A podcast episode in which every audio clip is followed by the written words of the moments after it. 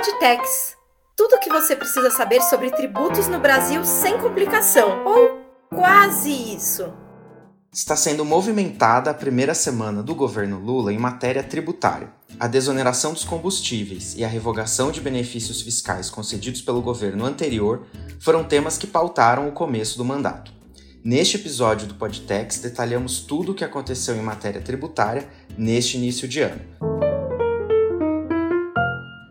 Eu sou Guilherme Magalhães, editor de opinião do Jota, e estou aqui para conversar com a Bárbara Mengardo, editora de tributos do Jota, e a tributarista Maria Carolina Gontijo, a duquesa de Tex. Olá, Guilherme. Olá, Carol, Duquesa de Tex, tudo bom? Esse começo de ano está sendo bastante movimentado quando o assunto é matéria tributária, né?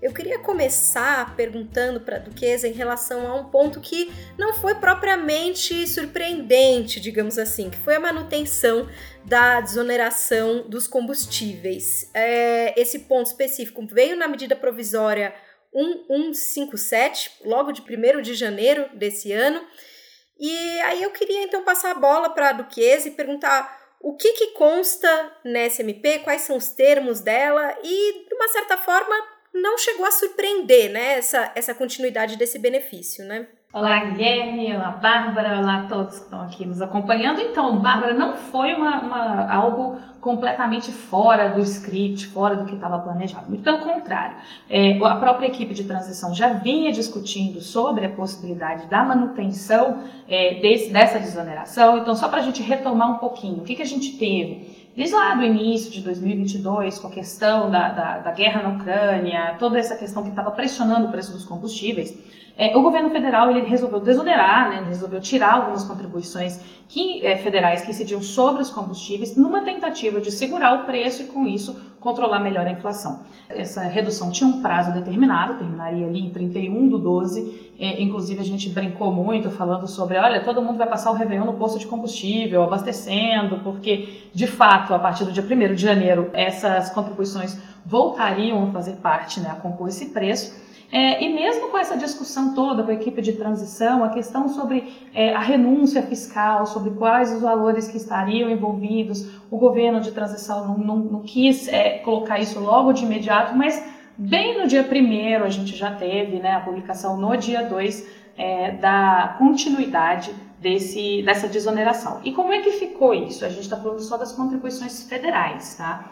É, muita gente às vezes confunde um pouco isso com a questão do ICMS. A questão do ICMS sobre os combustíveis é diferente. Está na lei complementar e essa lei complementar segue valendo do mesmo jeito. Até agora nada mudou. Então a gente tem essa aplicação do ICMS normalmente.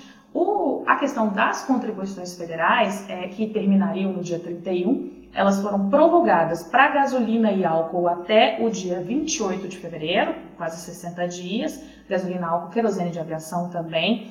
É, e para os outros, né, os outros derivados, é, é, vai até dia 31 de dezembro de 2023. Diesel, é, GLP, tudo isso, vai, essa desoneração vai até dia 31 de dezembro. Então, o que, que é a ideia que eu imagino né, que a gente esteja vendo aqui? É uma questão é, do, desses 60 dias para o novo governo tentar se inteirar qual, qual é o custo de tudo isso, é, como é que vai ficar a questão do preço dos combustíveis, se continua necessária essa questão dessa desoneração. O fato é que todo mundo aqui, eu acho que passou em frente a um posto no dia primeiro, viu que o combustível tinha subido de uma maneira significativa, coisa de 70, 80 centavos por litro, é, e a gente ainda não viu essa redução, né? Engraçado, porque para subir é bem rápido, para reduzir não é tão rápido assim, mas de toda forma a gente vai ter essa desoneração até dia 28 de fevereiro. E Duquesa queria fazer dois comentários sobre essa questão da, dos combustíveis. Em primeiro lugar, a gente ouve às vezes é, algumas pessoas falando que a SMP é, zera impostos e tecnicamente nenhum imposto é zerado, não é tratado de nenhum imposto nessa SMP, né? É, PIS, COFINS, CID, são todas contribuições.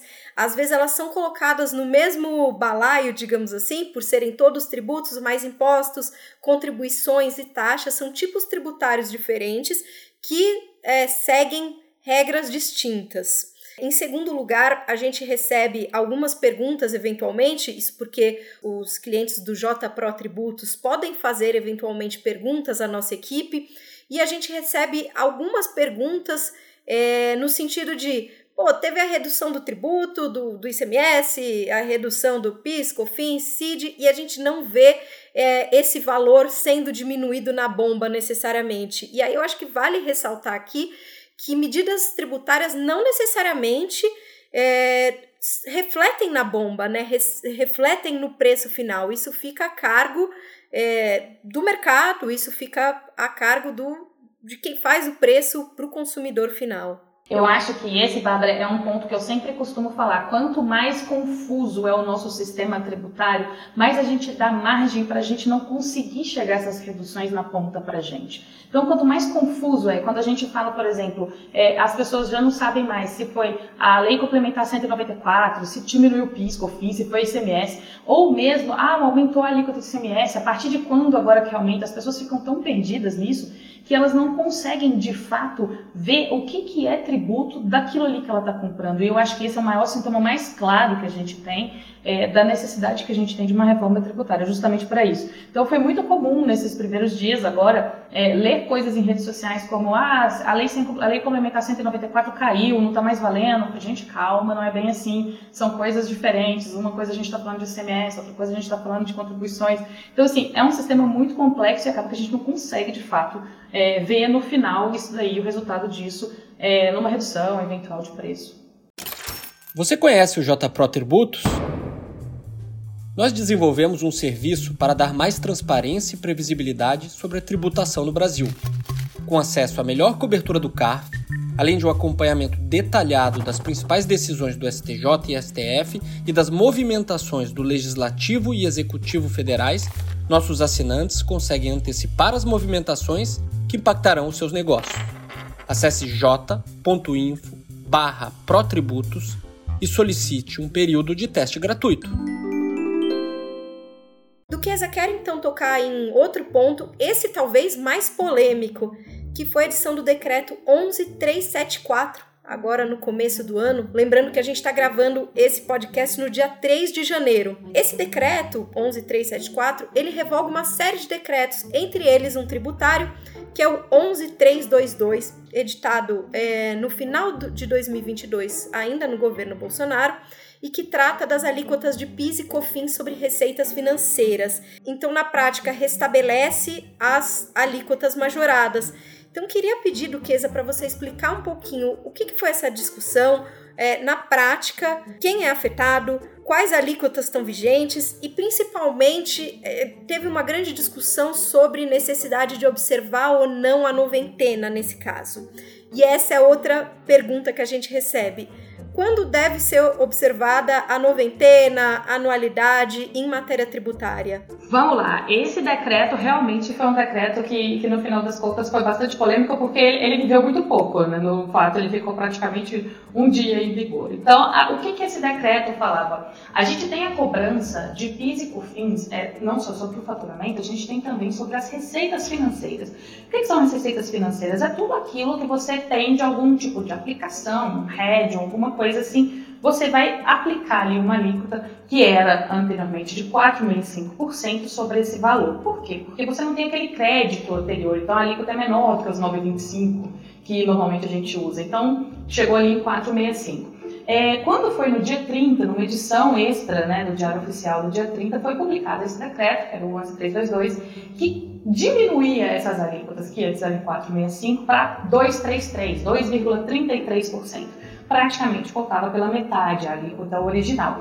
E o que, que acontece nesse caso? Como ele entrou em vigor né, no momento da sua publicação, ou seja, ele já estava valendo e ele produzia efeitos a partir de 1 de janeiro, o que a gente teve foi que no Réveillon mesmo, meia-noite 1, já estava produzindo efeitos, as receitas financeiras deveriam ser tributadas por 2,33%, não mais o 4,65%. A questão é que essa, essa renúncia fiscal, que foi estimada em mais de 5 bilhões por alguns, é, algumas pessoas que estavam estimando esse impacto da renúncia, é, e isso foi revogado. Logo no primeiro dia útil né, do, do, do novo governo, essa, essa, esse dispositivo foi revogado e por ele ser revogado volta a alíquota de 4,65. O que, que é a grande confusão nessa história?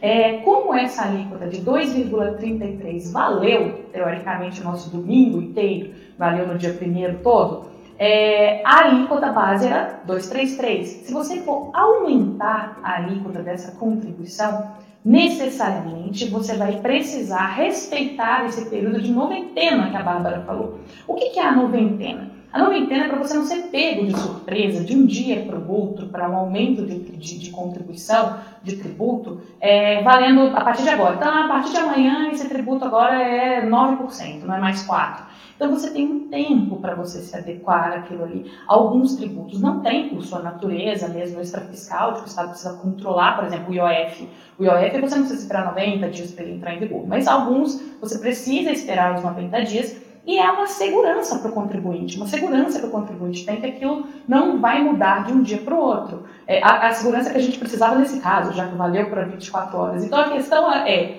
como ele valeu 24 horas, essa alíquota de 2,33%, é, será necessário observar a noventena? Será que nós vamos ficar 90 dias com essa alíquota de 2,33%? Uma vez que 465 é um aumento e eu vou precisar respeitar esses dias aí para adaptação, é, a questão toda é essa. Existe uma polêmica, muita gente já tá, entende que não precisa, outros entendem. Eu, particularmente, entendo que a gente vai ter que aplicar noventena, não tem é, muita coisa que a gente possa fazer sobre isso, mas é lógico que sempre existe uma possibilidade de um questionamento é, na natureza da própria norma, ou seja, se esse decreto valeu algum dia, porque se ele não valeu nenhum dia, você não vai precisar respeitar a noventena. Então, assim, é mais confusão para o tributário. A gente começou o ano com o pé direito. Duquesa, ou seja, é, nesse caso do PIS e da COFINS, receitas financeiras, o que o novo governo fez foi tentar restringir um pouco o impacto fiscal de uma medida do governo anterior, certo?